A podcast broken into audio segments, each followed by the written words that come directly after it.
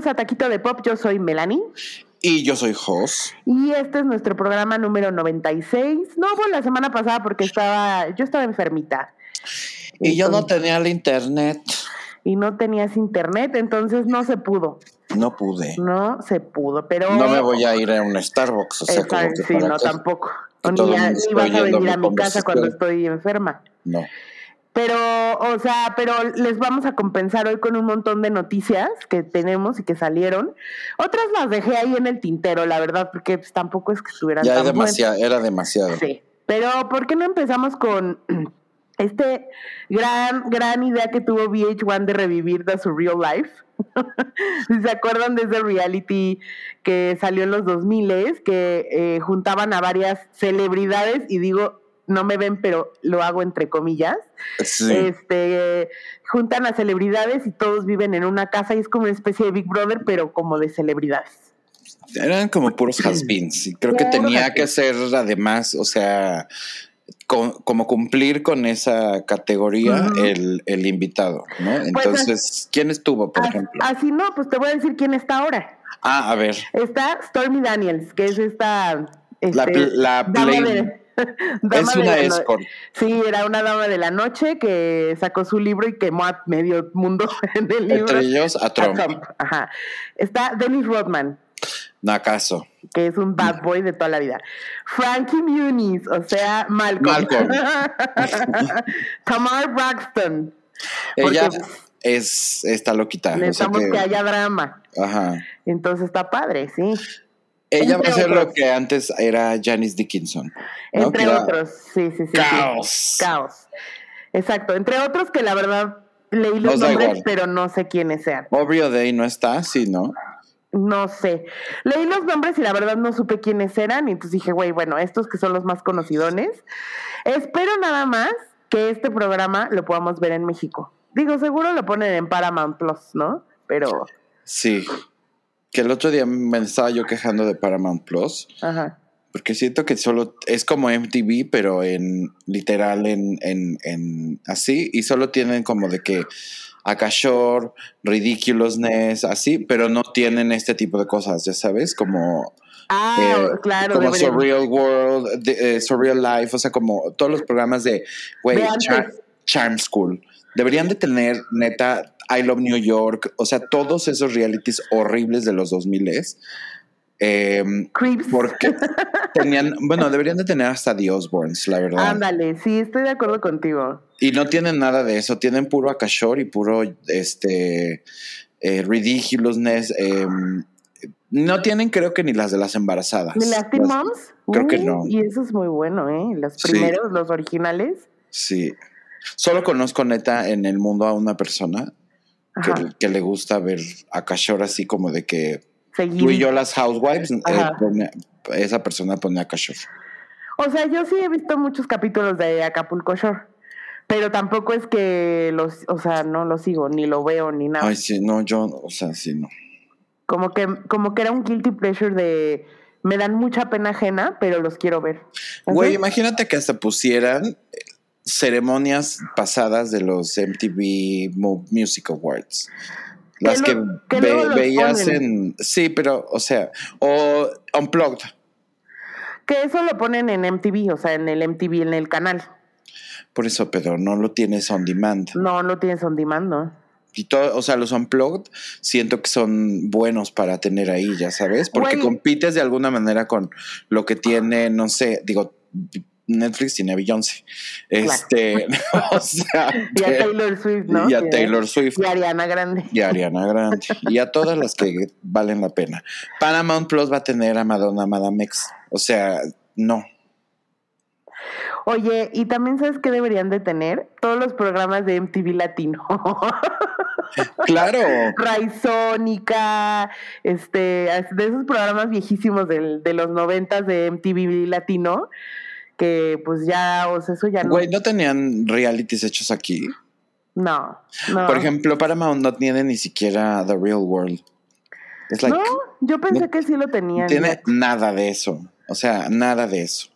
Entonces, pues la verdad no es como que sea muy, muy interesante. Eh, tiene tres series buenas y las demás como que ya va. Pues lo que hemos dicho, o sea, las series que tiene buenas son de, de Showtime y de Hulu, que las Sí. compran y las tienen ahí, no Sí. que sea de ellos. Tienen Step como pura, It Up. pura porquería. Step It Up.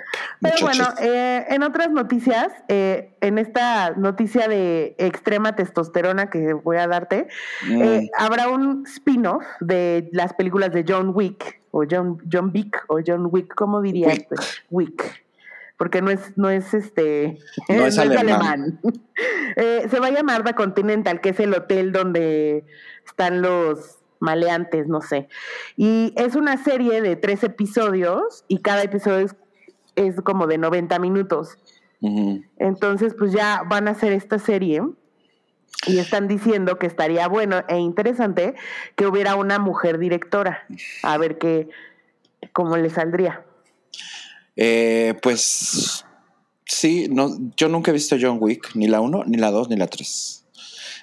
o sea, es, no, no sé, como que siento que soy muy especial para ver ese tipo de cosas porque son demasiada testosterona y demasiada heterosexualidad. Pero me gusta James Bond y me gusta este Mission Impossible. Ajá. Y de ahí como que Born Identity, como que John Wick, estas como franquicias este, de acción. Bueno, ya no te vayas así como de Fast and Furious. No he visto jamás una. Una, ni, ni por no dejar, no he visto una.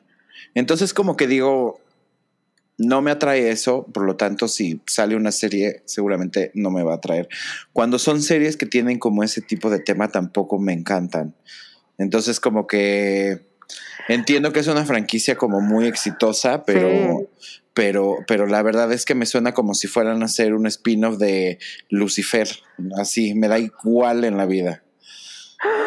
¿Cómo me chingas a mi Lucifer? Que por cierto, en septiembre regresa las, ya ponen la sexta temporada, sexta y última temporada. Mucha tristeza nos va a dar a los fans.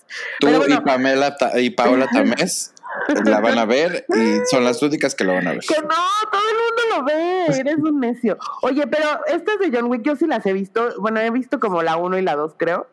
Y lo que tiene es que uno es Keanu Reeves y Keanu Reeves tiene como un... Y no me cae bien, ajá, me cae bien, pero ya sabes. así. Y dos, la película son extremadamente absurdas, o sea, en el sentido de que, Mm. ya sabes, es como, estás en un antro y es una balacera masiva, la gente tiene metralletas y bazucas, y este güey, con sus pistolitas y nadie le da, güey, eso es como ese tipo, ese Pues- grado de absurdez. Pues eh, no sé, bueno, siento que a lo mejor es que en Bond y en Misión Imposible, como que ese tipo de cosas no pasan como tan in Todo el the tiempo, open, Ajá. tan abierto, ya sabes, como que está muy behind the scenes, pero pues digo, de que vuelan edificios y desquician ciudades con las persecuciones de coches, sí, ¿sabes? Y hay un chingo de muertos también. Ah. No nada más de la gente que está en la persecución, No, de toda la gente alrededor que ellos no toman en cuenta. es el daño es- colateral, Josafat. Es daño colateral. Es lo único que no me gusta de esas películas porque yo sí pienso en la gente.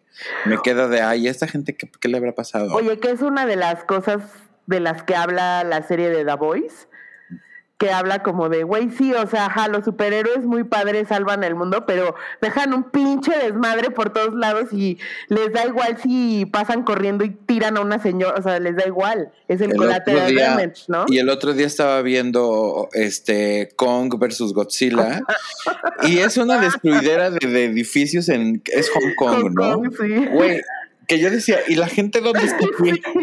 ¿Ya la escondieron o cómo? O sea, la sacaron de Hong Kong a todos, ¿o qué chingados, porque si ves gente corriendo así de ¡ah! pero con la cantidad de devastación que este dejan, güey, es para que no quede ni uno vivo. Ni uno, porque si no te pisó el King Kong, te cayó el vidrio de arriba. O sea, ya sabes, te chingó una piedrota. Ya Que cayó sea, edificio sí. encima, claro. Oye, en otra, eh, otras noticias, y esto sí creo que nos va a dar mucha ilusión, A ver. es que hay un especial de verano eh, de Pen 15, pero es animado. Eh, va a salir en Hulu en, a, a finales de agosto. Amo. Me encanta, Amo. me encanta. Si Amo, ves que amo, hacer una estupidez, lo amo. Y obviamente ellas van a hacer las voces y todo. Sí, sí, sí, Ah. ellas eh, lo escribieron, lo dirigieron, Ah. todo lo que siempre hacen, Bueno. pero en lugar de actuarlo es, es animado y no sé si tiene que ver con que era pandemia y fue una forma en la que Claro. ellas lo, lo solucionan. Pues estaría cagado porque me acuerdo de hecho que también Broad City hicieron un episodio en el que se comían unos hongos o- y, se, y todo el episodio era una caricatura. Sí. Creo que... Creo Tenían que cosas animadas más bien. exacto, exacto. Padrísimo. Este, en, en el caso de ellas sería muy divertido, muy divertido. Yo es una serie que de verdad estoy esperando que regrese porque se me hace muy divertida. Y el otro día vi una película con ella, con la Maya. Ajá. Me dio mucha risa porque es que ella debe ser así, o sea, tiene un humor como súper vulgar, no sé cómo decirte. Pero es Seco muy, también, ¿no? es muy seco, sí, es muy chistosa. Oye, y también salió esta noticia, que es esta sí está fuerte zona, porque el gobierno de California demandó a Activation Blizzard por discriminación y acoso sexual. Este, Activation Blizzard, pues son estos Activision. Activision, Activation, Activision, este, son, son los desarrolladores de videojuegos como Overwatch y Diablo y así. Pero pues es sabido que la industria de los videojuegos siempre ha sido muy misógina y tienen sus temas, ¿no? Pero aquí como que le estuvieron escarbando y escarbando y escarbando y pues sí salió varias cosas y al punto que los mismos empleados de Blizzard salieron a a Hacer una ¿cómo se- huelga. hacer una huelga como para decir, oigan, sí tienen que parar con estas cosas. Pues lo que pasa es que, o sea, hay un reporte de, de que una chava se suicidó.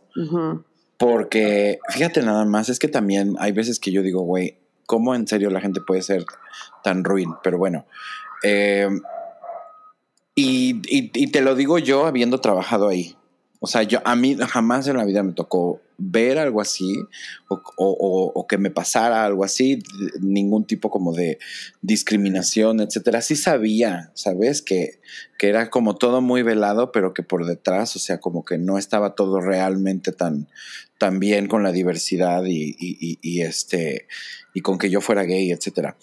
Pero el, el rollo fue que eh, al parecer una chava se, se- se suicidó porque eh, Puso, puso había mandado, había mandado algún tipo de foto íntima a alguien y, pues resulta que terminó en manos de prácticamente todo el equipo de trabajo de ella y pues la, o sea, la vergüenza, la pe, ya sabes, el, el, el, el sentirte así de expuesta y, y no saber de, de alguna manera cómo, cómo pues cómo manejarlo, ya sabes, la, la, además de que ha de haber traído también ella sus, su- este, algunas cosas que, agra- que, que hicieron que esto fuera un agravante como para que tomara tomar una decisión. decisión.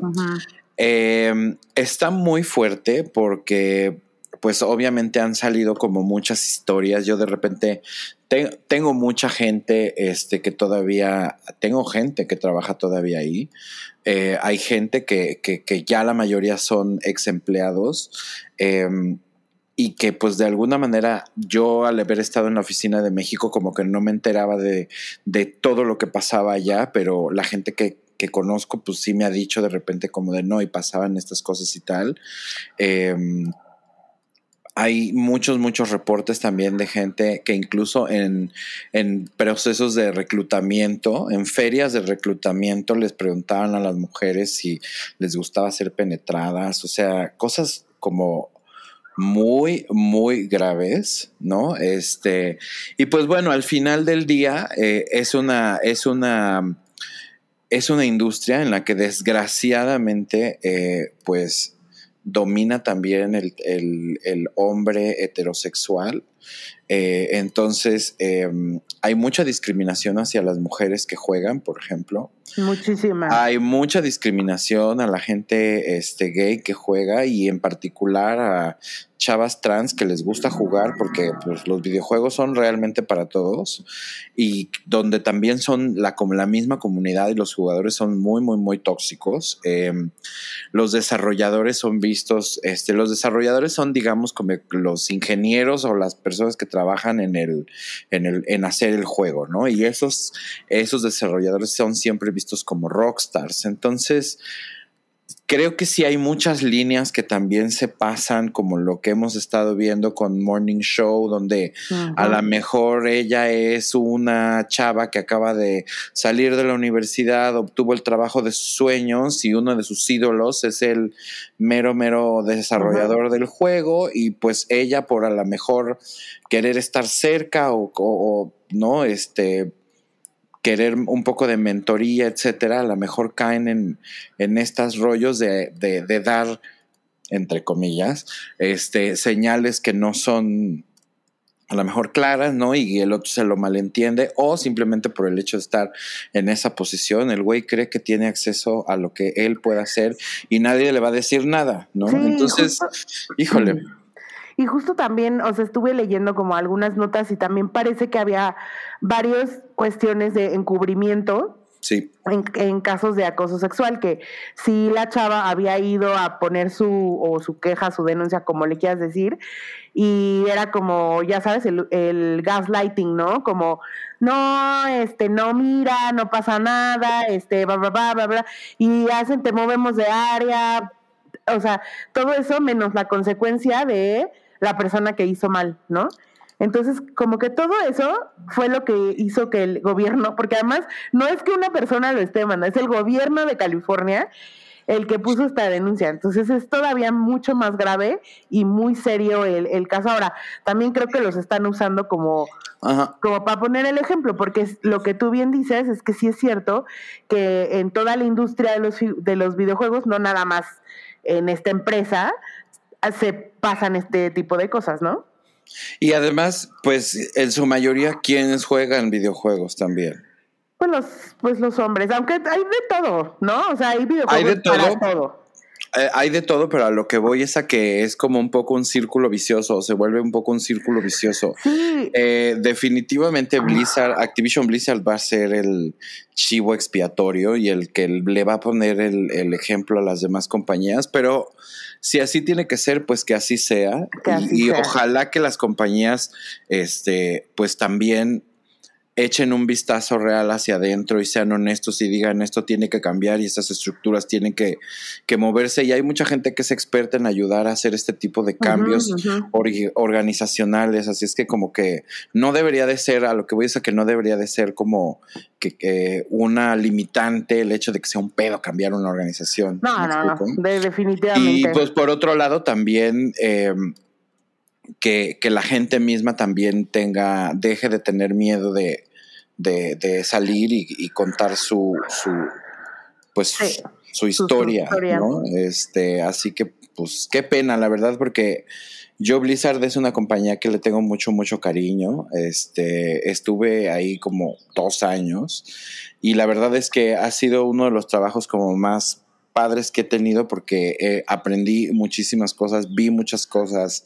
Em, y era un mundo que completamente era nuevo para mí, pero, pero sí creo que justo cuando yo salí cambiaron como de, de board y de dirección y de, y de, management y yo creo que les ha pegado un poco porque a partir de ese cambio como que les ha empezado a ir bastante mal. Y Blizzard era una compañía así como de la top de las tops sobre las tops de la industria. Entonces el hecho de que ahorita esté como en este rollo medio medio de picada pues es preocupante porque pues imagínate las que vienen detrás. Claro Sí, no, definitivamente, incluso, incluso creo que el ex CEO salió a decir un statement como de sí, güey, las cosas no, sí. Yo no digo que en mi época estuvieran bien, pero no es, o sea, están peor, ¿no? O sea, sí fue como... Sí se ve que, sí se ve que, ¿sabes qué pasa? Que les ha pegado, al final del día Blizzard era una compañía de un nerd, ya sabes que con otros nerds se juntó un poco como Apple y hicieron, hicieron una bomba, ya sabes, y una revolución. Pero al final del día, pues fueron adquiridos por Activision, que sí es este conglomerado de, de videojuegos este mucho más grande y Activision sí tiene más esta vena como del capitalismo y más de la empresa y las ganancias y el todo esto. Y creo que el hecho de haber em, quitado al, al, fundador este que era el que tenía la visión y el sueño y el era más el romántico digamos de, de, lo que el mundo de los videojuegos tenía que ser eh, pues él salió y pusieron a alguien que se dedica a cumplir órdenes de lo que le dice el board y pues vamos a hacer dinero. Y además él se lleva sus muy buenos millones de dólares de, bono, ¿no? Entonces, ¿por qué no lo va a hacer chingándose a 2.500 empleados? Le vale madres. Le vale. Y bueno, en otras, pasemos otra noticia y esta es una más bonita, ¿no? Este, que ves que gran parte de, bueno, ahorita más bien hablamos de esta, mejor me la voy a saltar. Te voy a decir por qué. Este, hablando de fans tóxicos, eh, resulta que salió en Netflix eh, He-Man Masters of the Universe Resurrection, ¿no? Revelation, ¿no? ¿Cómo se llama? Revelation. Revelation. Revelation.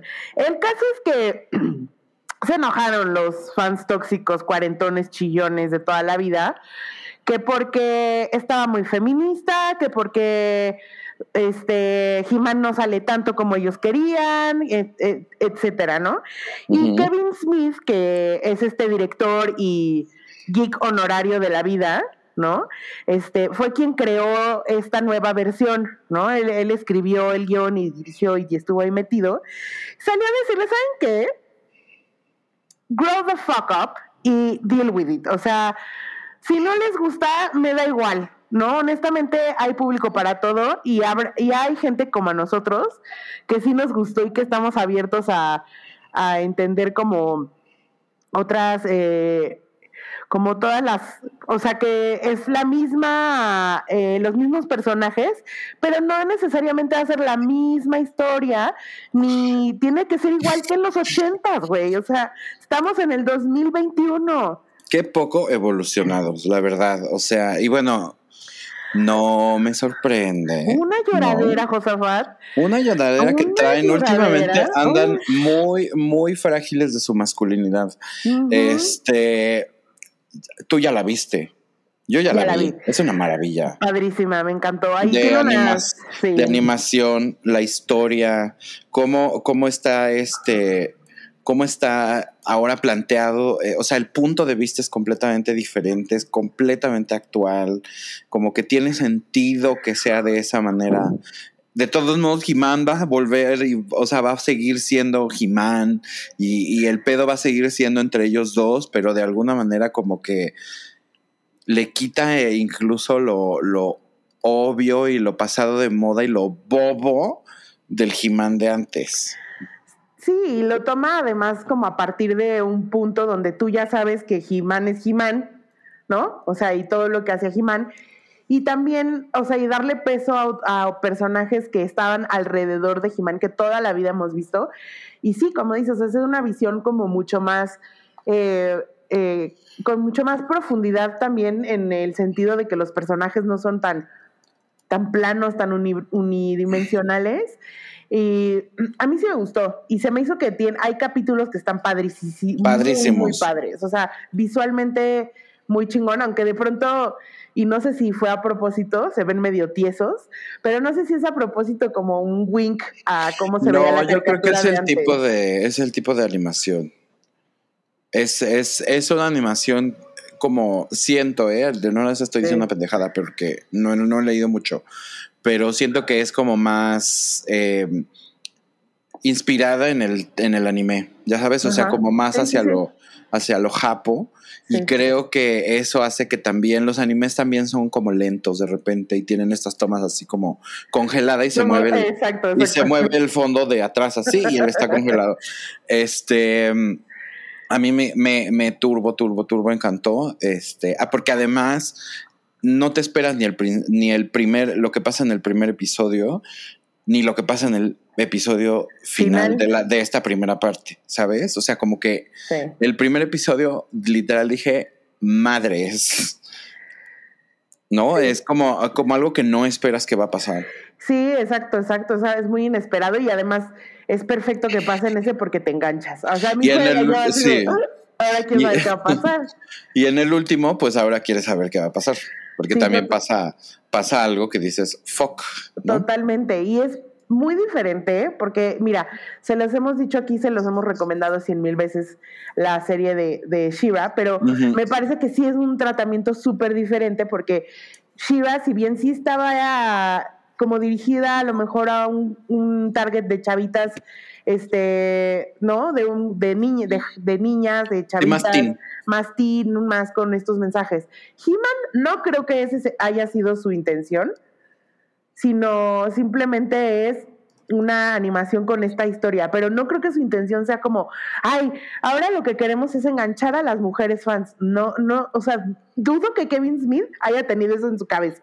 No, no creo. Solamente quiso hacer una historia padre. Una sabes. versión moderna Ajá, ajá. de lo que a él le gusta, además, porque él es un nerd.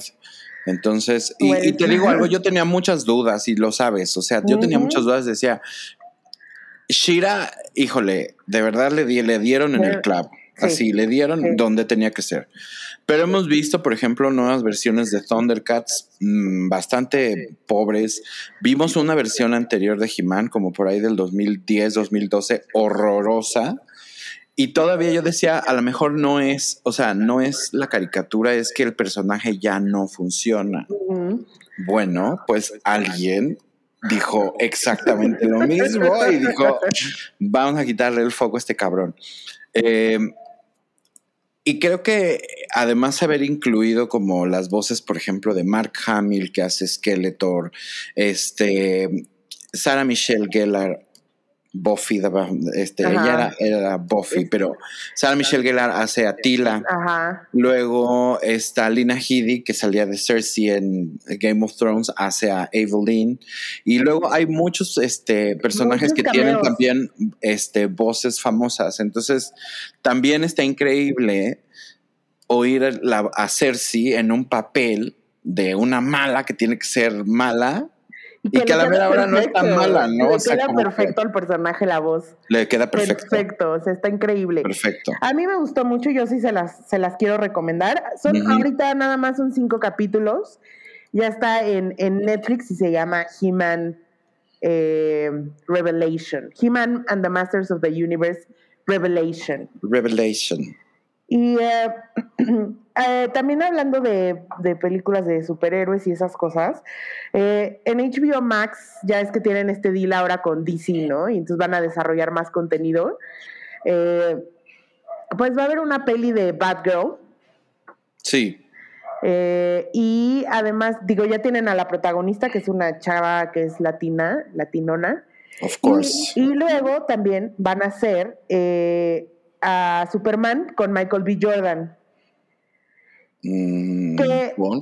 Porque ya ves que en estos multiuniversos de que tienen los, los cómics, Sí. pues en uno de esos miles multiuniversos, Superman es negro. That's it. Bueno, ellos plantearon eh, ese rollo con Joker.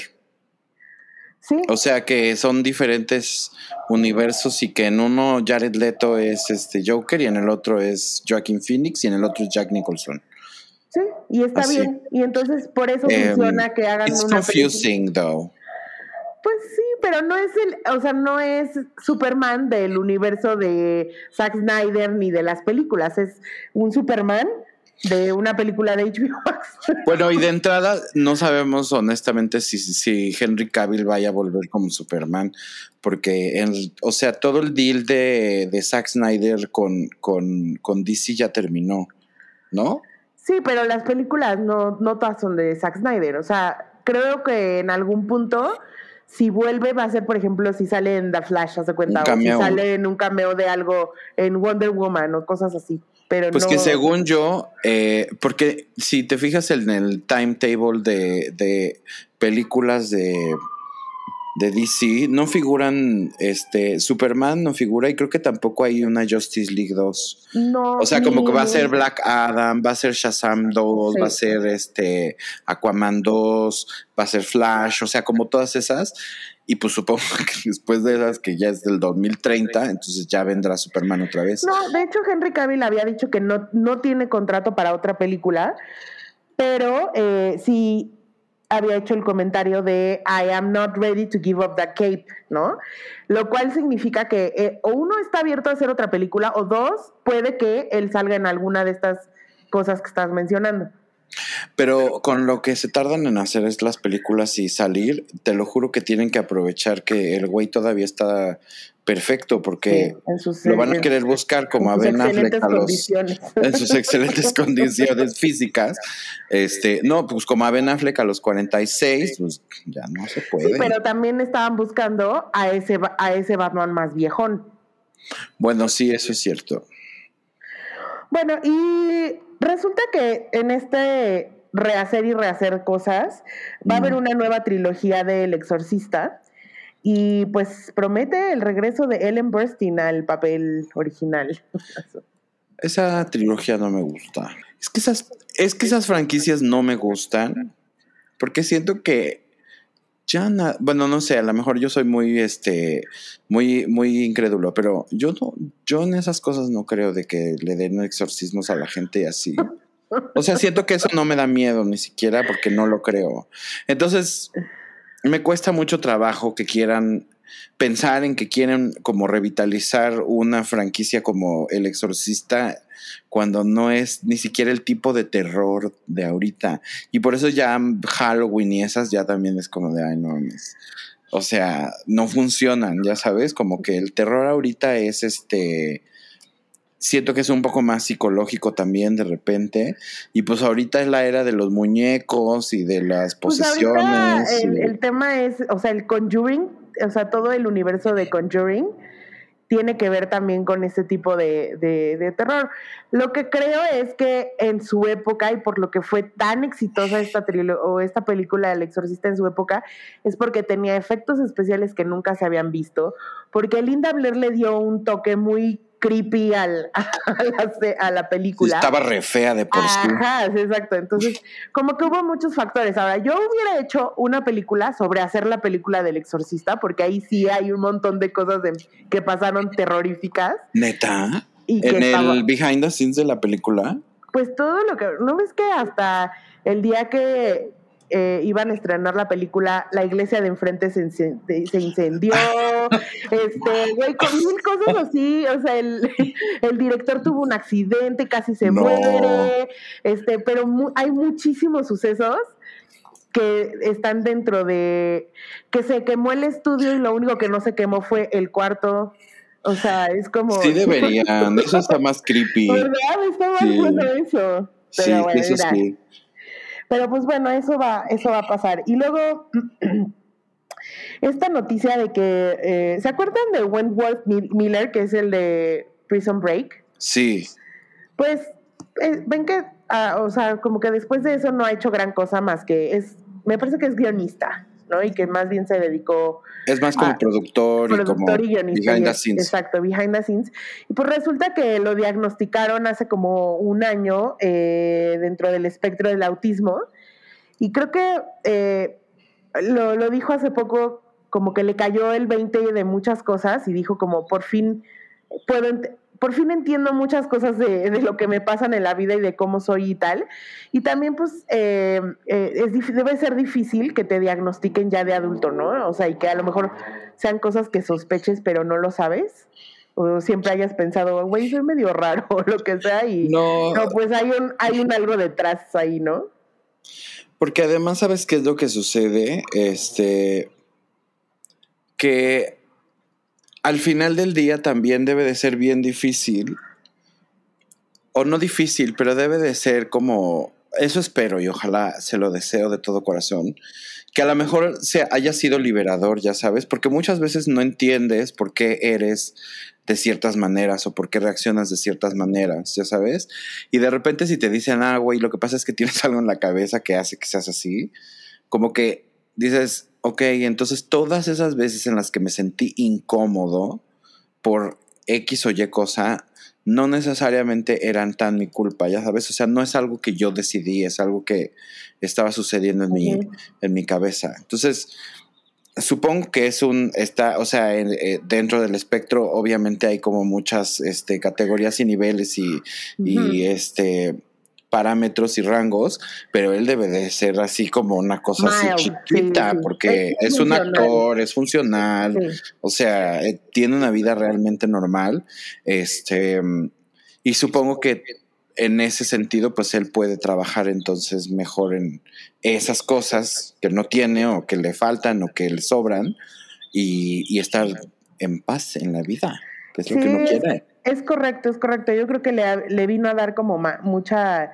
paz y también es un, o sea, tuvo muchísimo éxito con Prison Break y yo creo que la gente esperaba como que se convirtiera en un actor, ya sabes, con mucho más peso, pero creo que también esa serie lo, lo, lo- se lo chupó, ¿no? Sí, y mentalmente y creo que por eso fue también que tomó la decisión de estar más detrás de cámaras. Y pues me- o sea no sé me cae bien es un es un actor que me cae bien un personaje de la vida de Hollywood que me cae muy bien.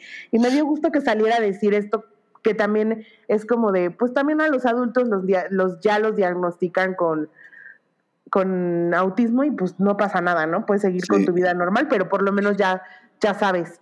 Por ahí salió en Glee, ¿no? En Glee no me acuerdo Sí, o en algo de Ryan Murphy salió. No probablemente sé si, no sé si haya sido, es más, no salió en Hollywood. No, se parece el chavo, pero no. Sale en algo de Ryan, de A ver, Ryan te voy a decir. Digo, de, Eh, si es Ryan Reynolds, no, Ryan Murphy. Pues sale en The Flash, en la serie. Ya. Sí, él no, no, no, no hizo así como. Como demasiado en la vida. Solo es más escritor. Es como Brandon Walsh de Beverly Hills Pero 90. él sí actúa, él tiene una, él sí tiene una serie. Eh, pero él es más director. Él Sí. dirigía todos los episodios de las últimas temporadas de 90210 y también de la 90210 nueva que quisieron hacer y de la última 90210 nueva que nueva nueva más nueva también. Sí, porque el, este, el Jason Presley tiene este de Private Eye, que de esas, pues sí es una serie que todavía está. Pero bueno, en fin. Oye, a ver, Josafat. A ver, La Scarlett Johansson sí. va y demanda a Disney por Black Widow porque es que es un desmadre, güey, porque Black Widow vas y la, y la filmas y haces tu contrato antes de que sucede la pandemia, ¿no? Nadie se esperaba que fuera a haber una pandemia. Entonces tú tienes un contrato de cómo se maneja Hollywood en ese tiempo, en el 2019, 18, no sé. Sí. Y luego pasa la pandemia y Disney decide que va a, este, a, pues sí va a estar en cines, pero también al mismo tiempo va a estar en Disney Plus con este formato Disney Plus Premium, que tú puedes pagar extra para verla, ¿no? Pero obviamente eso hace que el sueldo de Scarlett Johansson, porque es algo que se negocia y tiene que ver con el éxito en taquilla.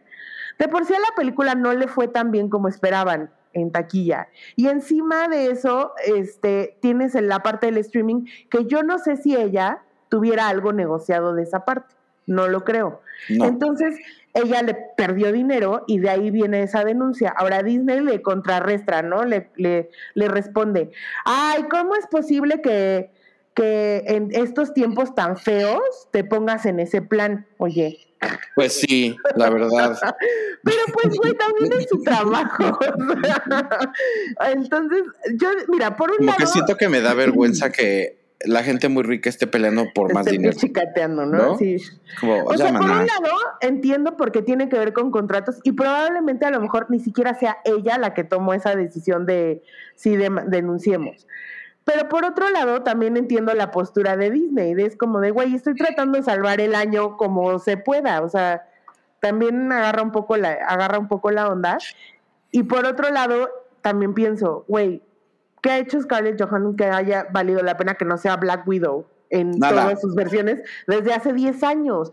Eso es algo que le ha dado de, o sea, le ha puesto como la como la mujer, como la mejor este actriz mejor pagada de Hollywood. Entonces, como, Ghost in the Shell. ¿para qué? Sí, pero pero realmente la han puesto en el nivel que la puso Avengers, no. La película donde van a una despedida de solteras.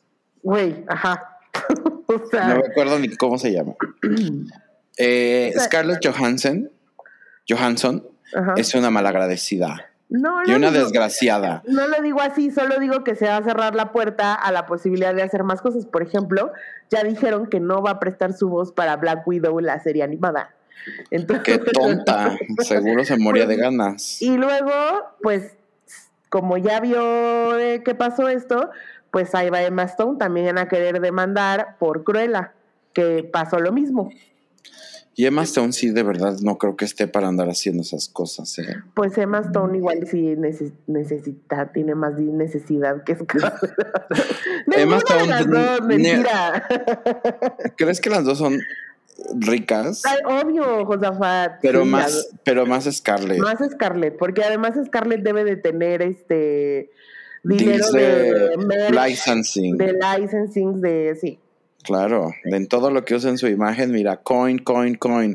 Y a lo mejor es por eso que está enojada, fíjate, como que dice, oye, a mí me prometieron que me iba a ganar de todo este pinche deal de tener que hacer una puta película de la Black Widow y tener que chingarme para estar en forma para hacer a la Black Widow unos 100 millones y no me están dando mis 100 millones, me están dando 50, no manchen. Sí, pero también creo que tienes que ver como las, o sea, mira, yo no sé, esos de Disney también deben ser unos raterazos. Claro. No digo que no, pero también te debes de poner en una situación de, güey, ok, también entiendo que estamos pasando por una situación completamente atípica a lo que generalmente tiene que ver con un con Hollywood, ¿no? O sea, Pues sí, también es, no sé si a lo mejor hay al- algo que nosotros no entendemos, porque no me parece lógico, la verdad. Este, y no me parece lógico porque al final del día, pues es quemar un puente y quemas un puente con Disney, el mero mero de la industria. Entonces, debe de haber algo detrás, ya sabes, como algún tipo, a lo mejor es un tipo de presión nada más, y es como un, un stunt de PR para algo, ya sabes, o como... a lo mejor ya se quiere zafar del personaje. O a lo mejor ya dice, güey, ya estoy pinche harta. O sea, de no mames, ya me morí en De la- Avengers y tú de la todavía me peluca quieres esta. hacer, hacer más películas de la Black Widow. Pues Pero fíjate que ella junto con junto con Chris. esta Hel- Ha- Halle Berry Ajá. han tenido las peores pelucas de personajes de así de todas. ¿Te acuerdas de las pelucas de Storm en X-Men? Todas eran horribles. Güey, de Y la las de City, horrible. del peores del arte city. En la arte city hacen arte, literal. Este, y las de la Black Widow también, no mames, había unas que decías, güey, ¿por qué le Las pusieron del principio estaban Sí, muy feas. Las de y los la chinos última, así. sí, la última de Avengers también estaba muy fea. Muy fea. Pero bueno, oye, Taika Waititi eh, iba a hacer una serie, una película animada de Flash Gordon. Y Sí. luego dijo, no, mejor que sea live action. Ah, vamos. Pero pues, no sé, estábamos hablando que, que Flash Gordon ya está un poco dated, ¿no? O sea, como que... Sí, es una ancianidad eso. Pero pues, mira, si han hecho re- este, regresar a, a He-Man. He-Man y Flash son como ahí de la misma era, ¿eh? No, hombre, Flash es de Bueno, más Flash es más, mucho antes, es más setentas, pero pues al final como que siento que... A ver, ¿hay alguna franquicia de los setentas que sí haya pegado? Bueno, Flash Gordon, acuérdate que inspiró a George Lucas a escribir Star Wars. Porque él quería comprar los derechos de Flash Gordon para hacer la Claro. película, no se los dieron y dijo, ah, no, pues voy a hacer la mía propia. Mi propia. Pero pues Flash Gordon, ¿sabes qué? Yo, lo que yo haría, si fuera el señor Taika, yo lo haría retro. Es que es lo que estaba pensando, que a lo mejor esa es la tirada y que lo va a hacer Porque así. Si cuando lo hace así, a hizo- lo mejor está padre. Cuando hizo Thor Ragnarok, el- todo el, el- el- el rollo visual de Thor Ragnarok era, o sea, Muy era muy particular, espacio. era muy del espacio, pero digo, obviamente era como Marvel approved también. Pero siento que sí podrías hacer algo como una odisea espacial, ya sabes, pero retro. No sé si a la gente le guste, fíjate, porque como que siento que lo retro Pues ya haces- ahorita ya de verdad ya está como muy retro. O sea, el retro que a mí me gusta es de los 60 y eso ahorita un niño de 20 años no te lo agarra. Pues no sé, o sea, tendrías que hacerlo sí, pero a lo mejor Él, lo que tiene es que puede meterle humor y entonces si tienes como una parte de humor donde te estés burlando de eso, a lo mejor puede ser que sea una buena idea. No sé cómo vaya a estar ni, ni a quién vayan a poner porque era un rubio muy rubio. pues te pueden poner al, haz de cuenta que te pueden poner al, al, al Chris este, el Bad Chris. No, porque es un papel así como ese. Él, le, es, sí. Le pintas el pelo de rubio y le, le va perfecto. Pero no puede ser él, tiene que ser alguien más. Matt Damon. No, Matt Damon. A lo mejor como Liam, Liam Hemsworth. No, ese no. Baby Driver, ¿cómo se llama? Potato Head. Potato Head. Ansel Elgort. no, él, él ya sale en otra, ¿no? Va a salir. No bueno, pues no sabemos quién podría ser Flash Gordon, luego les decimos. Bueno, y ya este también vimos, eh, salió la primera imagen de, de la serie de Lord of the Rings de de Amazon. Sale en septiembre de 2022, amigos, agárrense, todavía falta un año para que salga. Espérense tantito. Y, y pues, pues se ve que va a estar muy bonita y muy bien hecha, no sé. O sea, si eres fan de eso, pues te va a gustar. Está, se ve que está bien. Yo quiero saber si, si a la gente en serio como que todavía le interesa a Tolkien. Es que hay muchísimos Porque ya hicieron, ya hicieron las películas, seis. ¿O cuántas fueron? ¿Tres? Fueron tres y luego hicieron tres de The Hobbit, que es otro libro. Pero fue el, es el mismo universo. Ajá. Y es este el mismo director, además, ¿no? Ajá. ¿Fue Peter Jackson las tres? Sí. Amanda, es que ese señor está obsesionado. Este. ¿Y Peter Jackson va a hacer la serie? No, no es, no. es de Peter Jackson. Ah, bueno, mira. Pero seguro está como consulta. Ah, no lo dudes, porque él es el más, experto en Tolkien, obvio. Sí, está traumado. Este. No sé, siento que a lo mejor en una de esas podría. ¿Y es la misma historia contada otra vez? ¿o es no, no, no. Es una precuela. Haz cuenta que empieza como. Ya no sale Frodo. No, em, empieza miles de años antes y están en un periodo de paz. O sea, eso quiere decir que es como previo a que pase, no sé, todo lo que pasa en las películas. Pero es toda, pero no, no, no el Hobbit era una, una precuela. Eh, el, Hobbit es una especie de precuela porque pues es, es el, tío. Es joven, ajá, de Bilbo Baggins, joven. Ah. Entonces esto todavía. cuando encuentra el anillo. Entonces todavía es una. ¿Sale Golú? No, sí, ah. en la película Ay, en, esta, en el libro sale, yo el libro de, de Hobbit sí lo leí y ahí sí, sale. Qué teta eres. Este, ñoña, oye, espérate, entonces esta va, esta va a ser la precuela del Hobbit. Eh, es una, a ver, es como House of Dragon. Es el mismo universo Tolkien, nada más que no está situado, eh, está situado mil años antes. Pues, en una de esas entonces podría ser que pueda venir a llenar el vacío que dejó Game of Thrones, como de estas este, shows de televisión épicos. Pues va a venir a competir con House of Dragon, más bien. Pero ¿cuánto sale House of Dragon? Debe salir también el año que entra. Ah, ¿y para cuándo el teaser o el trailercito? Pues ahorita apenas lo único que ha salido es imágenes de los de algunos personajes y grabaciones hoy. Y va a estar buena, oye. Yo creo que sí. Yo creo que sí. Más les vale, ¿verdad? Más les vale. No pueden hacer una cochinada con Game of Thrones, sorry yo sabes que estoy pensando, estoy pensando que estoy pensando que la voy a volver a empezar a ver. Sí, fíjate que yo en la, en la pandemia, esto, o bueno, estos últimos días estuve diciendo como voy a volver a verla, pero luego se me cruza algo nuevo que no he visto y la sí, se me olvida. Pero ahorita ya me terminé todas las temporadas que hay en Amazon de mis Chicagos. Fire Señor. Y, y, Med, entonces tal vez ya tenga tiempo de ver en no, la noche. No, vas a regresar a las Housewives. No, pero es que yo en la noche, ya como a las 11, me echo uno o dos capítulos de estos, de estas series, porque ya nada más estoy viendo allá lo pendejo, pues ya no estoy poniendo atención, pero luego me pico, eso es lo malo. Muy mal. Bueno, pues esa, mira, le voy a dar el beneficio de la duda y veré un par de episodios a ver qué tal está, pero estoy seguro que me van a perder porque el universo de Tolkien no me encanta, la verdad, me Es, es complicado, es, es muy lento para mi gusto, para, mí se me hace un poco lento. Oye, y ya nada más para terminar esta parte, eh, La Casa de Papel sacó tráiler con la última temporada que sale el 3 de septiembre, amigas. Ya se va a cagar, amigues. Y amigues. Ya, ya se acaba. Oye, pues, ¿qué crees que vaya a pasar? Vamos a futuriar. Ay, no, es que no lo vi muy bien, no le puse mucha atención, la verdad. Bueno, pues está de que ya la, la, la, de la detective Alicia tiene por los huevos al, al profesor y lo está torturando. Ajá. Y luego ellos están, pues ella ya le dijo al, al jefe que ya tiene al profesor y entonces el, el, el jefe, el, el, güero ese, este, manda militares de esos que se mueren así como de... Ajá, casi, casi.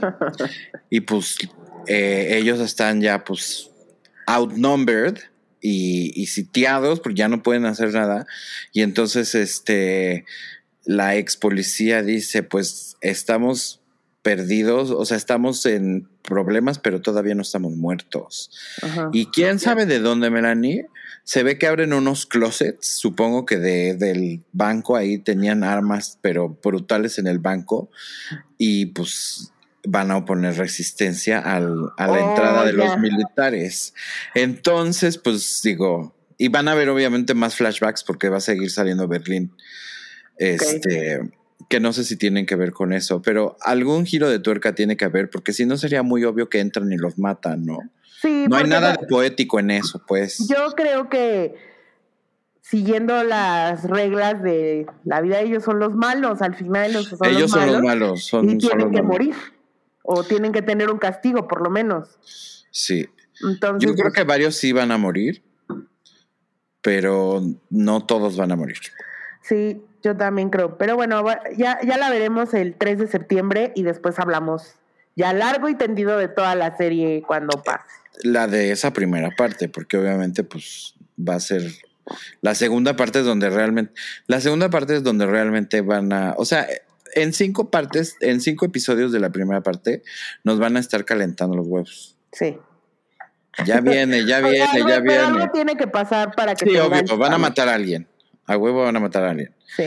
O van a meter al profesor adentro, al, al banco, o algo así, alguna mamada se van a inventar. Pero la segunda parte es la que realmente va a tener. Va a resultar la- que la mamá de la detective es la mera mera. no Ándale, sí, sí, sí, algo así, algo así. Oye, este, y pues ya nada más para terminar esta, esta bonita sección, ¿por qué no hacemos como un Olympics All Around? Todas Eh, que han salido. A mí me gustan los Juegos Olímpicos, pero por todo lo que se genera alrededor de los Juegos Olímpicos, no por que me interese un chingo ver el lanzamiento de bala y ver gente correr y así. No, la verdad no. Este, pero hay muchos, muchas cosas que han salido que nos han parecido graciosas y que les vamos a platicar para que ustedes también se rían con nosotros. Bueno, yo para empezar voy a empezar con la delegación mexicana, que es que de veras que parece que, que nada más vamos a hacer el oso. El oso, sí. o sea, siempre, siempre sale alguien con una ocurrencia que es un desmadre, que se hace un Güey, desmadre. pero ¿crees que pasen en todos los países no, y se no, quede en una onda así como muy local, ya sabes, como de, ay, este güey hizo o dijo algo así y todo a lo mejor, no sé, Italia estaba muerto de la risa de ese güey, pero nadie más se dio cuenta porque era como algo muy, o somos nosotros los que de verdad brillamos por nuestras nacadas, porque Pues mira, yo no le puedo llamar de otra manera, la verdad. Mira, para empezar, digo, lo único es este, lo que más polémica ha generado, obviamente, es lo de los uniformes de las jugadoras de, de softball. Y es como de. Yo no lo puedo creer. Estaban bien mal hechitos todos los uniformes, eso sí, había unos ya ves que tenían la bandera La banda al pegada. revés.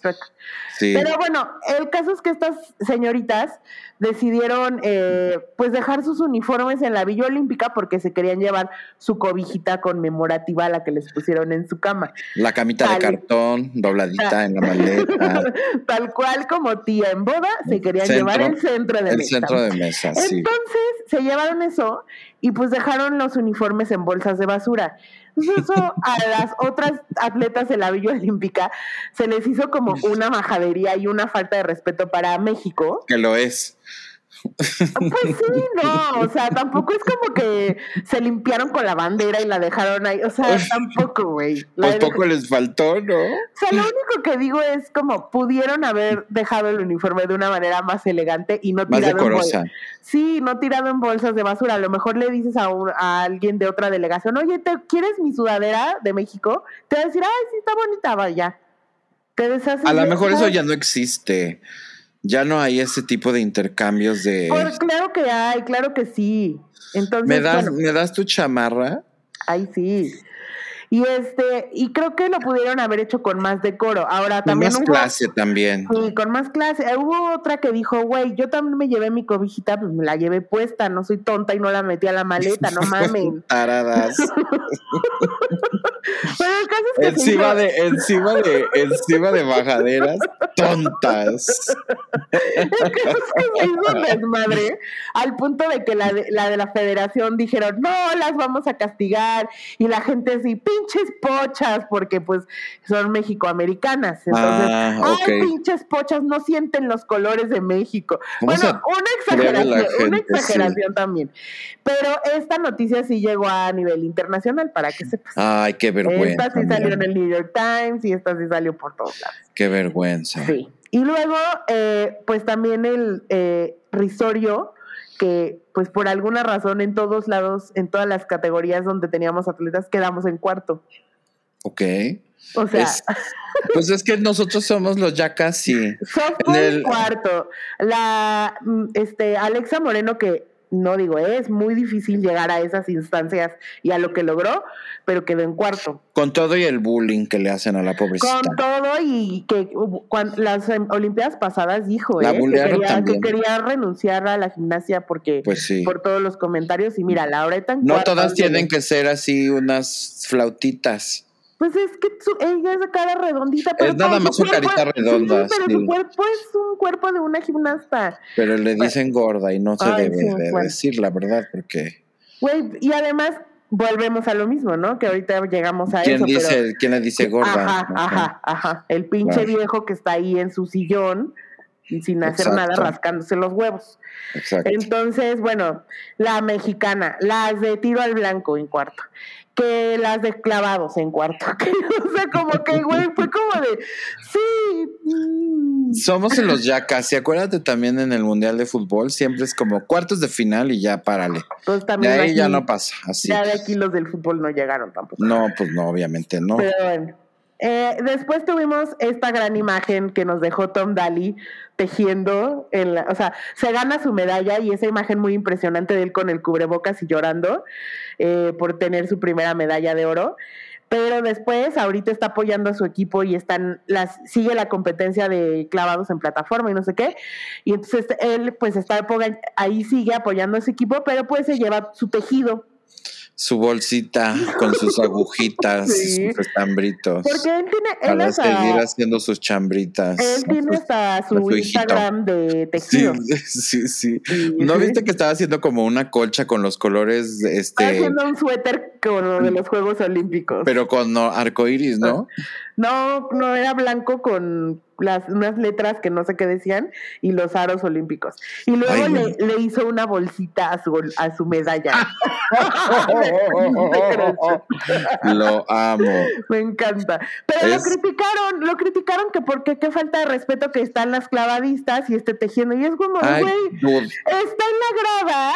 O sea, él no está entrenando, no tiene nada. O sea, ¿por qué tiene Además, de no malo? nada que no haya visto toda su vida, como que ya, ¿sabes? Le da igual. Pero incluso, o sea, a mí no me parece una falta de respeto. Me se me hace que está ahí porque está viendo, está apoyando a sus compañeros, pero mientras puede hacer otra, otra actividad. O sea, ¿Y tejía todo mojado ahí o qué? no está sentado en sus shorts y su playera. Ah, ok, ok. Ay, en traje de baño mojado. Sí, salió, de, salió de echarse el clavado y se puso a tejer. No, Porque no sabía que iba a ganar la medalla y por eso le hizo la- No, la bolsita no, luego, ella luego. se la hizo luego, luego.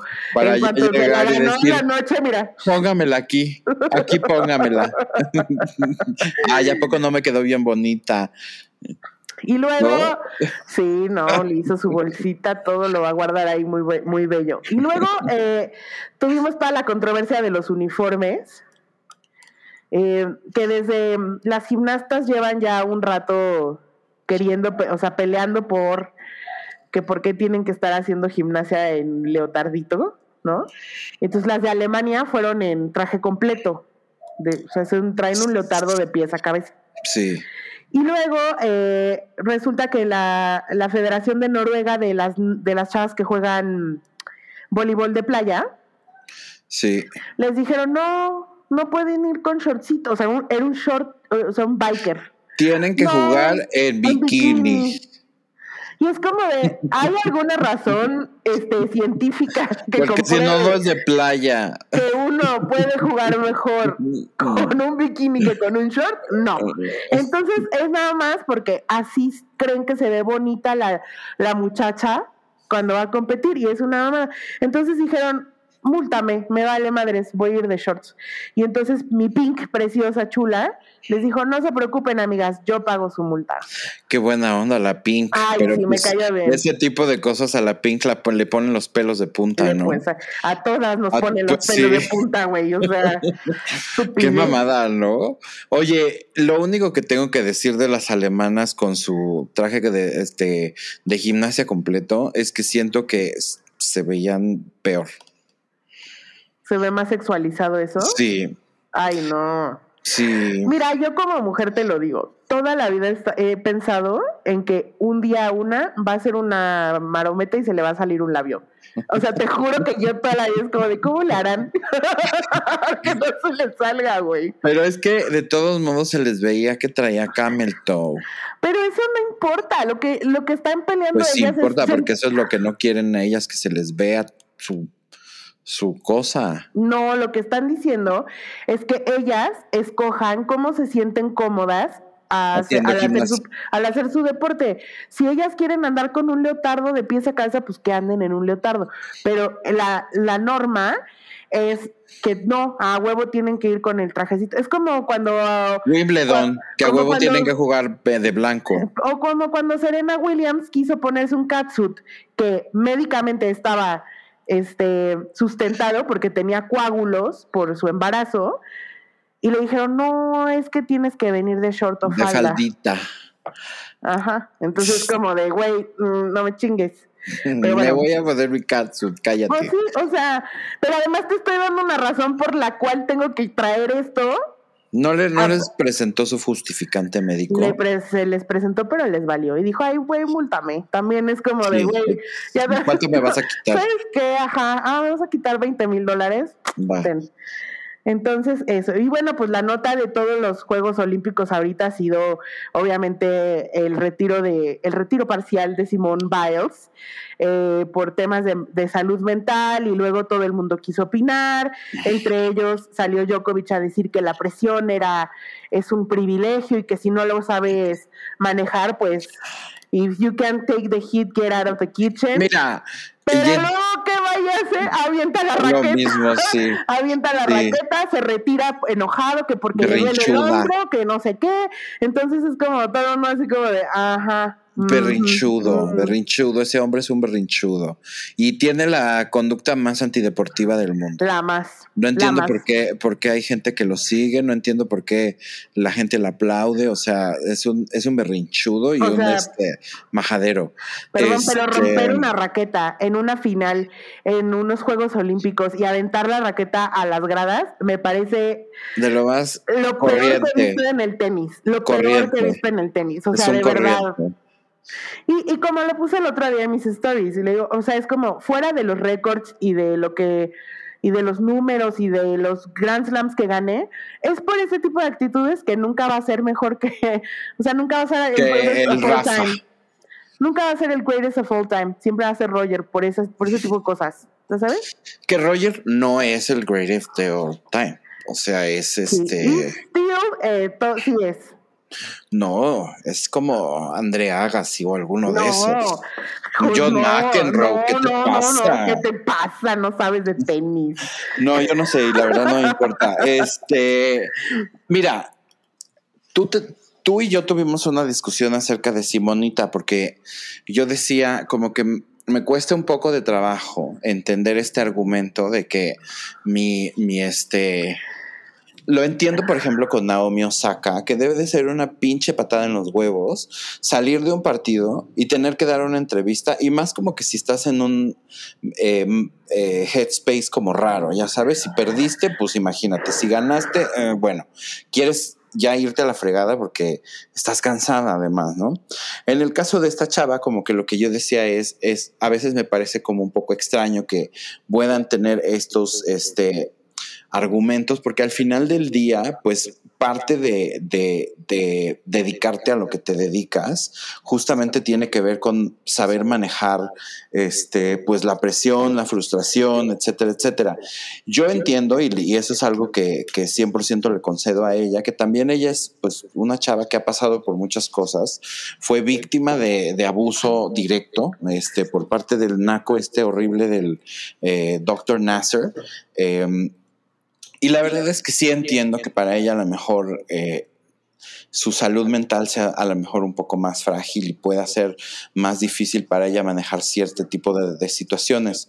Pero yo creo que los episodios de, cuando tienes este tipo como de, de, problema donde te sientes como muy cargado, no vienen de un día para otro y no pasan de un día para otro. Entonces yo hubiera dicho como de, si yo me estoy sintiendo eh, de cierta manera antes de las Olimpiadas o la presión me está llevando a un punto en el que me estoy desgastando y me está dando demasiada angustia o ansiedad, etcétera, probablemente entonces no sea la mejor idea ir ¿no? Y, decir, entonces sí me voy a tomar este tiempo como para hacerme cargo de hacerme cargo de mi salud mental. No, te voy a decir qué es lo que pasa, o sea, en el nivel en el que se encuentra Simone Biles, porque Simone Biles es la mejor gimnasta del mundo.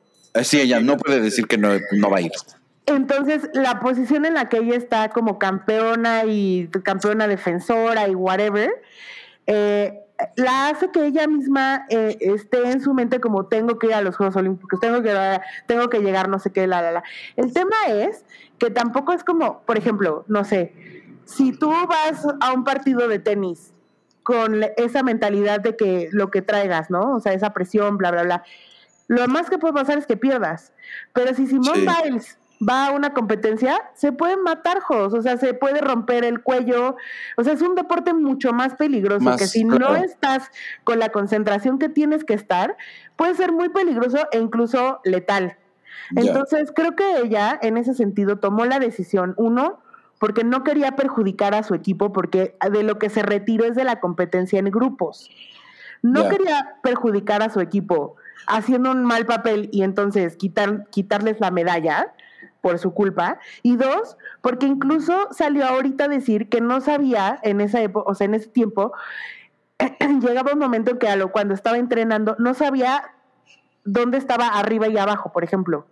Y tiene que ver con un tema de, de su concentración y de su, de su, de dónde se encuentra mentalmente. Entonces, por eso ella decidió retirarse. Entonces, creo que hicieron más escándalo porque fue, porque mencionó el tema de salud mental eh, y se hizo todo un. Sí, porque acuérdate. se hizo un big deal porque al final es Simon Biles. No, y también porque ahorita está ese pedo de. de eh, siento que ahorita hay una discusión como muy fuerte y creo que es en general sobre la generación de ahora contra la generación de pues prácticamente gente de mi edad. Eh, ¿no? Y probablemente los early millennials también que están como chocando con esta nueva manera de, la gente que, ¿es que son senials o qué son? Sí, ya son senials. Bueno, pues los Gen Z, este, cómo ven el mundo, cómo lidian con las cosas, este, al final del día ya son una generación 100% este, nacida dentro del wokeness, eh, ¿no? Y ya crecen dentro de, del wokeness y ya le dan mucho más también eh, privilegio a otras cosas que a lo mejor el Gen Xer no, ya sabes, y por eso no entienden como de, y por eso términos como la generación de cristal y de todo se quejan y de todo se rompen y de todo tal, eh, hay cosas en las que sí de repente sí digo, ay, o sea, pero también porque tú hablas desde tu experiencia y dices, ay, güey, imagínate si yo de niño me hubiera quejado de esto. Jamás en la vida, pero sí, mi contexto hubiera sido uno eh, diferente, por supuesto que a lo mejor en una de esas hubiera sucedido, ya sabes. No, y, también ni tú ni yo, ahora sí, hemos estado en los zapatos de una Simone Biles, de ser una atleta olímpica con el peso de, tu equipo olímpico encima y toda la expectativa de la gente encima de ti. Incluso Michael Phelps salió a, defenderla en, al momento de decir que, güey, él tuvo episodios de depresión durísimos en los que incluso pensó en suicidarse, José. Imagínate la presión que tienen este tipo de... de, y, y lo, lo que la gente le pide es que apechugue o sea, imagínate el punto en donde estás para tener pensamientos suicidas y que la gente te diga a pechuga, para eso te rentas. O sea, ¿sí me entiendes? Es un poco como de, güey, no, no son superhéroes, no son superhumanos, no son, o sea, son personas y a veces tienen fragilidades y tienen momentos de, débiles y de dudas y de tal, eh, que, Creo que, generalmente lo puede manejar, pero en esta ocasión ella sintió que su vida corría peligro, güey, y que dijo, güey, ¿sabes qué? Mejor me espero tantito porque no vaya a ser que yo haga una pendejada y me rompa el cuello. Creo que tiene que ver también con el hecho de que, pues al final del día lo que ella hace es un trabajo, ella es compensada por ese trabajo y finalmente, este, creo que, que esa es la parte que yo creo que ha de, ha de presionarle más. ¿Me explico? Porque como deportista, como lo que quieras, pues va. Pero sí tiene esta parte donde es, al final del día, te digo, compensada por un trabajo que ella hace y además está puesta en un spot en el que es una figura eh, que es usada también en otras cosas como parte de esta gran máquina, etcétera, etcétera, eh, más del lado, te digo, del, negocio. Entonces, como que siento que de ese lado lo deben de ver así como de, pues sí, mana, pero pues para eso te rentas, o sea, literal, para eso te pagamos. Y por otro lado, pues está, está este rollo en el que también los artistas, eh, los, los, deportistas tienen que em, tener un poco más de, de autonomía en el sentido de decir, pues puedo ser el mejor del mundo, pero si no estoy, no estoy, ¿no? O sea, punto. Es lo que te, te contaba también el otro día, o sea, también lo, el, el, tema del, de los deportes, eh, los, la gente que hace deporte se lleva a un extremo mucho, muchas veces las, las cosas del entrenamiento y del estar ahí y del compromiso que tienen. Ya te contaba la historia de Kevin Love, que es un jugador de, de la NBA, que en pleno partido le dio un ataque de pánico. Ay, pobre. En pleno partido. Y eso venía, y es como tú dices, o sea, lleva una temporada, porque esto no es de un día para otro, pero es algo que sientes la presión y sientes la presión y ta, ta, ta, y es la manera en cómo escapó en ese momento. Y entonces él ha sido uno de los abogados en decir, oigan, y sobre todo a los chavos de universidad y a los que están por, ¿no? Todos los que se ponen toda esta presión de llegar a Juegos Olímpicos y a llegar a, a jugar en ligas profesionales, es como de, güey, a ver, antes de que te hagas un daño peor e irreversible, para un poco y ponte a pensar también en tu salud mental, ¿no? Y, y creo que es válido y para los grandes deportistas hay muchos que han pasado y que hablan de eso, ¿no? Del manejo de la, de la ansiedad, la presión, ta, ta, ta. Bueno, a mí me parece que lo que hizo Simón está bien y es un ejemplo muy cabrón, como tú dices, de lo del pensamiento de las nuevas generaciones y la gente se tendrá que acostumbrar a eso, porque, o sea, pues es, que, mm, tenemos, una, tenemos una mentalidad de que, el, de que tenemos que aguantar todo porque es el trabajo y no está bien eso, no está bien.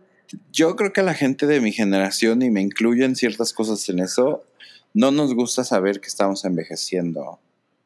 ¿Sabes? Entonces nos queremos poner, nos queremos, queremos seguir siendo actuales y cool con, eh, ya sabes, con este tipo de cosas de, este, opinar de, no, es que he era mejor en mi época. Es como, no, te ves más pasado de moda todavía. O sea, es como cuando mi mamá decía, en mis tiempos, no sé qué puta, yo cuando me decía en mis tiempos, yo decía, güey, la prehistoria, o sea...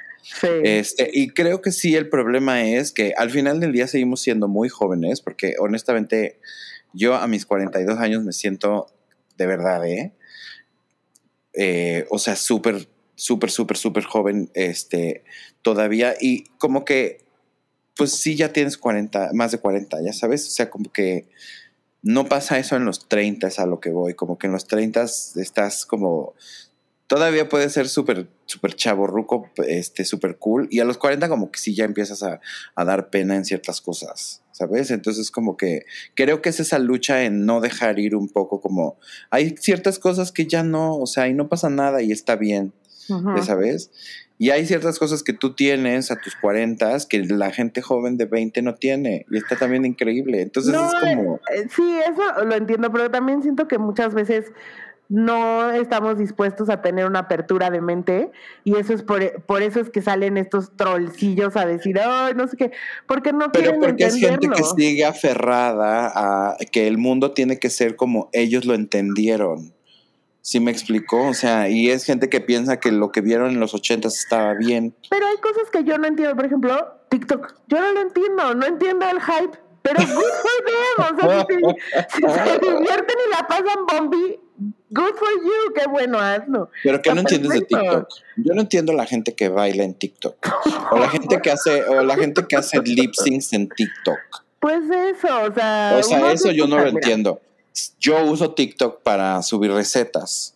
O sea, es como, y hay gente que sube consejos de, nutrición, y hay gente que sube consejos de finanzas personales, o sea, como que sí tiene un lado como también donde puede llegar a ser una buena herramienta y tiene eh, algo positivo que gente imbécil, porque eso es de gente imbécil. Como PR entiendo esa parte como persona no le veo el chiste de estar haciendo son tres. Pero bueno, esa es una cosa de señora que yo tengo, pero ver, ya este, eh, para darte mi taquito de pop, ¿te parece? A ver, órales. Mi taquito de pop y mi taquito de mierda está en el mismo lugar. A ver. Te voy a decir por qué. Mi taquito de pop es para Gonzarella. Para los Muppet Babies. Para los Muppet Babies que decidieron hacer una historia en la que, de acuerdo a un libro, eh, los roles de los hombres y las mujeres tenían que ser de una y otra forma. Y Gonzo decide de que, ay, pero ¿por qué si los vestidos que traen las estas están bien bonitos y yo me quiero poner uno? Yo quiero uno vestido. Yo quiero jugar, oye, y además porque tienen unos tenis de cristal bien padrísimos y ese es el que yo quiero.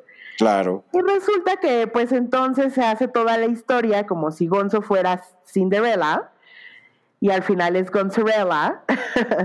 y el mensaje un poco es como de, bueno, pues mis amigos no me van a aceptar como yo soy, si salgo y juego con, con, el vestido y soy Gonzarella. Y al final todos así como de, se quedan como de, ay, no, pues sí, sí estuvo padre, la pasamos todos muy padre y estuvo divertido el juego, ¿no? Punto, period. En eso termina.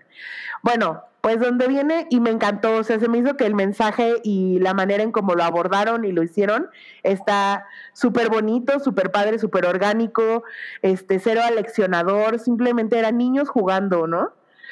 Sí.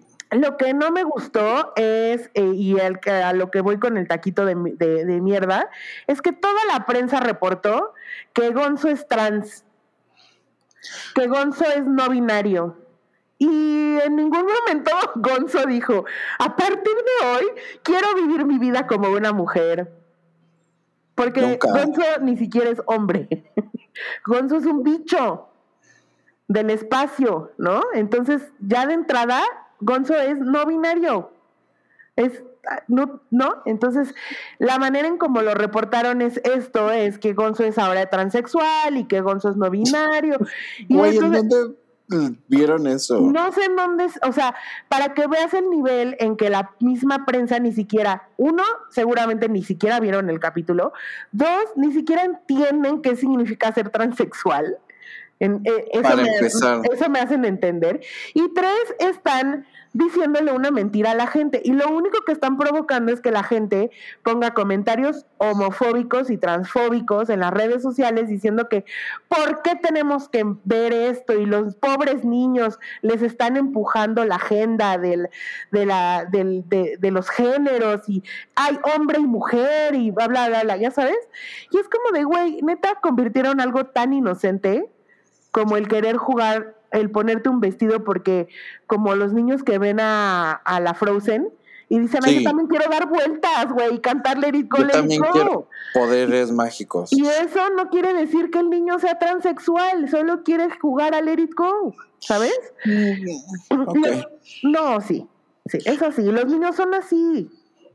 Y bueno, al final siento que ensuciaron esta bonita historia de Gonzarela con sus con su mala interpretación, su falta de educación, su falta de su ignorancia y de sensibilidad, ¿sabes? O sea, como, pero bueno, te esperas algo de los medios. Los medios ahorita se mueven a base de clickbait. O sea, lo que necesitan son clics. Entonces, imagínate, van a hacer lo que sea para que, eh, para que la gente se meta a la nota. Entonces, si ponen un encabezado tan contundente como Gonzo es trans, pues la gente se va a meter a leerlo y, va y además van a interpretar y entender lo que les dé la gana. Les dé la gana. Entonces, y, y, y, eso no debería, desafortunadamente, este, es real y no debería de, de, sorprendernos, sino más bien es pues hacer un poquito como de cuestionarnos de qué tipo de medios leemos, ¿no? este, a quién le estamos. O sea, esto salió de que en el New York Times, ¿no? No, no, no, no, no, no, estoy hablando de los medios mexicanos. Ah. Pero, pero yo lo vi desde el Vogue hasta Ibero 99, o sea, Sopitas, todos los medios en general, todos reportaron o que era no binario o que era trans. Nunca pues dijeron, pudieron haber dicho, Gonzo queer, Gonzo se puso un vestido y fue Gonzorela. Gonzo, o sea, pero ¿por qué usar la palabra trans y no binario cuando entonces no es, eso quiere decir que no están entendiendo ni siquiera? No entienden, ¿sabes por qué? Porque ellos no, o sea, no es como que Disney les haya mandado un comunicado, sino que vieron esa nota en los medios que son este, de Estados Unidos que y además han de leer hasta puro tabloide, ¿eh? ni siquiera creo que han de leer People y así, ni siquiera creo que les dé para leer este ya sabes el ajá, complex mínimo. De mínimo. sí, sí, sí, Variety. no, ¿cómo se llama el que a nosotros nos gusta? Vulture. Este, Variety. Exacto. Bueno, no, pues no, no, no creo que les dé. Este, y, y, y pues este, es triste porque como dices, al final del día están enlodando algo que debería de ser tan simple e inocente como eso. Yo vi el episodio, este, y se me hizo muy lindo el episodio y se me hizo el, el programa en general se me hace muy bonito. Eh, porque sí me parece que está como muy planteado desde una perspectiva en la que un niño lo puede entender sin generarle este rollo como de qué chingados me están diciendo y por qué me están diciendo esto, ya sabes. Y creo que sí, las cosas son siempre más simples de lo, de lo que deberían de ser, pero pues nosotros adultos sucedemos en el Exacto. Y no digo que lo, que, que lo hayan ensuciado en el sentido de comunicar, porque siento que la intención de los medios era hacerlo de manera positiva. El tema es que lo hicieron de una manera en donde quisieron como escandalizar también de cierta manera, decir, es trans, como si trans fuera malo, ya solo como si trans fuera mm, escandaloso. Escandaloso. Entonces, eso es lo que a mí me parece que está muy de la mierda y que siga sucediendo y que sigan pasando con este tipo de cosas. Pero adelante con tus taquitos. Mi taquito de pop se lo voy a dar eh, a MTV. Ok, porque cumplió, cumplió 40 años MTV. Desgraciadamente, pues ya es una porquería y solo pasan ridiculousness y, puras basuras que ya, este, ¿cómo se llama? Em, que ya platicamos hace rato. Pero finalmente creo que mi taquito de pop es porque MTV cuando era, me voy a sonar como cuarentón de esos que se quejan, ¿eh? Este, pero cuando yo crecí viendo MTV, era el MTV donde pasaban videos y donde todavía era como eh, un canal de música y donde, donde veías el, la premier del video de Madonna en MTV, ¿no? Ya sabes, como ese tipo de, de eventos. Y la verdad es que mm, pues entiendo que el mercado va cambiando y las audiencias van cambiando y lo que consumen las audiencias también va cambiando, pero ahorita sí es un canal que me, que pues, digo, yo ni veo ni nada, pero, pero como que sí me da oso que, que solo sea más bien puro reality, que ya casi no exista música. MTV, este, pues realmente en los ochentas eh, ayudó a que la industria de los videos se, se hiciera gigantesca y a que los videos se convirtieran no nada más en un soporte de marketing para un sencillo y de una canción o un disco, sino para también generar estos momentos de, eh, ¿no? eventos de cuando los lanzaban, etcétera. Y por otro lado, pues al final del día los videos también ayudaban a que eh, industrias, por ejemplo, como las de la moda y de, del make-up y de todo eso, pues este, también florecieran porque todo el mundo quería traer lo que traía la Cindy Lauper o lo que traía la otra, eh, la Mariah o lo que sea, ¿no? Entonces creo que MTV sí tiene un legado y MTV sí tiene como una importancia eh, fuerte en el, en, el, en el, mundo del entretenimiento y específicamente en el mundo de la música. y por eso es que sí celebro esos 40 años de MTV, aunque los últimos 15 ya no sean tan de música, pero, pero creo que MTV, MTV debería de en algún momento hacer un comeback y ojalá MTV hiciera un comeback. Pero no sé si también el rollo de cómo se ha transformado la industria este, convenga, o sea, como que ya siento que es algo un poco obsoleto porque pues ya está YouTube, ya lo sabes. que pasa es que también digo, y te lo digo porque a mí me tocó cuando yo trabajé dos minutos ahí, es que MTV no es una, un canal que evoluciona con la, la audiencia, es un canal para gente joven y, la, y es tal cual lo que estábamos diciendo ahorita, lo que a nosotros nos gustaba, ya no nos va a gustar lo que pasan ahorita porque no es para nosotros. Claro. Y, y, ese es el tema con MTV, y eso es, por eso tiene tanto éxito Acapulco Shore y todas esas cosas, porque eso es a lo que, lo que a la gente joven le gusta ver. Sí le gusta ver eso, ¿verdad? Sí, qué, horror, qué horror, horrorosidad. Es como verdad. aquí, lo, ¿no? Los pre, o sea, para toda la vida tuvieron premios muy, muy padres, y aquí, aquí los que hay son los miau, porque son los premios de los influencers. Y, y, y sí, y la verdad, premian a puro impresentable, además, ¿no? Pura gentuza. Pues es lo que hay aquí, o sea. Es lo que hay. Es tristísimo, es tristísimo de ver. Este, entonces, bueno, taquito de pop um, al MTV's. Taquito de mierda. Y de mierda, o sea, güey, piensen por favor en la mierda más asquerosa que alguna vez hayan visto y olido. Este taquito de mierda es para el imbécil, porque no le puedo llamar de otra manera, de Da Baby. Que es un rapero que nadie conoce porque yo no lo conocía. Es hasta nuevo, que... apenas tuvo un, un, piquillo ahí por una canción. y Tiene un remix con Dualipa de una de las canciones de Dualipa y es la canción de Dualipa que yo creo que más tiempo ha estado en, o sea, el remix ha estado uh -huh. más tiempo este año en los charts. No, no sé si de, la, de todo el, disco de Future Nostalgia, porque le ha sacado como 10 ediciones, pero eh, de, este año ha sido como su canción así más cañona. Y es, es una colaboración con este, con este señor.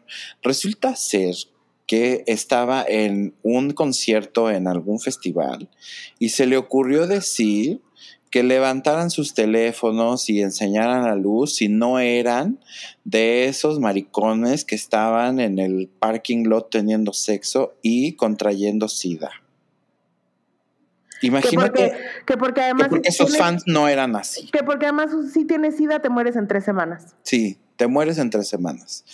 El nivel de ignorancia, el nivel de estupidez, el nivel de arrogancia, el nivel de, de, soberbia, siquiera para decir, yo puedo decir esto y no me voy a meter en un pedo. Y el nivel sobre todo de cinismo en cuanto a su, o sea, obvia homofobia, eh, es algo que a mí me, me genera mucho coraje. Resulta ser que después de, de, de que todo mundo se lo comió en Twitter y en redes sociales, todo mundo le, le, le, se le fue encima, el güey todavía como que seguía en este rollo como de gallito, ya sabes, como de, como de pues, opinión. a mí no me importa lo que ustedes dicen, porque cuando yo, yo soy un ganador y los ganadores en la vida, ya sabes, este rollo de rapero como hypeado por sí mismo, pero que en realidad pues no va. Eh, Madonna le, le puso un, un, statement y un cachetadón en el hocico, como de no digas tonteras. Eh, Elton John también. Dualipa, pues dijo, güey, yo me deslindo de este naco horrible. Y así salieron muchas personas más a decir, este, activistas, o sea, como mucha gente que está involucrada. Muchos artistas, muchos, artistas, diciéndole, güey, no seas pendejo, ¿no? O sea, bueno, pues el güey nada, no decía nada. Y resulta ser que lo bajaron de Lollapalooza, entonces Lollapalooza fue este fin de semana bye chavo, no vas a tocar. Lo acaban de bajar el día de hoy de el Governor's Hall en Nueva York. Le dijeron. otro festival en Las Vegas. Ahí te ves. No, ya, entonces todas las puertas se le están cerrando. Y pues obviamente como perro con la cola entre las patas viene ahora a decir que sí que es un pendejo, que antes de, lo de que lo cancelaran debían de darle la oportunidad de él procesar lo que dijo y, y educarse y ver que lo que había dicho estaba mal. No, señor, no. No, señor, no. Pero bueno, cancelado porque ese tipo de cosas creo que sí son muy este career damaging y creo que cancelado se va a dar cuenta y ojalá, ojalá, ojalá haya aprendido algo, porque lo peor de todo es que no aprende. No, y sabes que me parece que él había hecho ya algunos comentarios de Lil Nas X y después salió con este comentario ¿no? Y después muy gallito diciendo que no, que yo lo que mi yo lo que diga es mi opinión y tal. Y ya después que empieza a ver que le perjudican su negocio, entonces su equipo, porque es su equipo, eso no lo dijo él, entonces sí dice como de, me hubiera gustado más, o sea, como toda la gente, se le agradezco a toda la gente que me buscó en privado para decirme eh, dónde estaba mi error y para educarme en estos temas, ¿no? Eh, en lugar de que me estuvieran quemando en las redes sociales. O sea, encima de todo, se hace la víctima. Sí, te tenemos que educar porque pobrecita eres tonta. No, fuck you. O sea, y, y te digo algo, también es súper triste entonces saber que gente joven como él, todavía tiene todos estos prejuicios y estos tabúes y esta, no se les va a quitar. y esta falta de información sobre una enfermedad como, como el SIDA cuando deberían de saberlo todo para protegerse, porque, perdón, pero no es una enfermedad exclusiva de nadie. nadie está exento. Imagínate pues lo peligroso que es entonces tener 21 años y no saber ni siquiera eso, o sea... Está muy cañón además que, que de verdad en, entre los hombres este, negros es una cosa, pero güey, yo creo que puede ser ladrón, ir a la cárcel, o sea, sí, pero no puede ser gay porque es como lo peor que puedes hacer. Y muchos hombres negros heterosexuales lo han dicho, ¿no? Es como, imagínate ser negro y gay. Es como, estás jodido. Y por eso el Lil Nas todo el día lo está diciendo. Claro, claro. Pero si te fijas, solo hasta que llegó Lil Nas X empezaron a hacer, bueno, empezó a haber ese tipo de visibilidad porque Tyler the Creator es muy low key, este Frank Ocean es muy low key y seguramente hay más ahí que todavía ni lo han dicho, ¿no? Este, pero al final del día es algo muy muy fuerte porque el noventa y tantos por ciento de los hombres negros son eh, sí, es muy triste, pero qué bueno que, que por lo menos este niño y todos los demás, ¿no? Los que están viendo ahí también que, está pasando, te digan como de, ah, caray, no vaya a decir una pendejada y también pum, vale, ¿no? Me, me, me, quiten todo este, este trabajo. Sí, fuck him. fuck him. Honestamente sí, sí lo merece. Y ya pues terminamos el programa. Muy bien en un tiempo casi, no, no es cierto, sí nos pasamos, pero, pero bueno, es que se lo debíamos de la semana pasada. Así es que bueno, hasta aquí llegamos el día de hoy y nos escuchamos la siguiente semana. Adiós. Bye bye.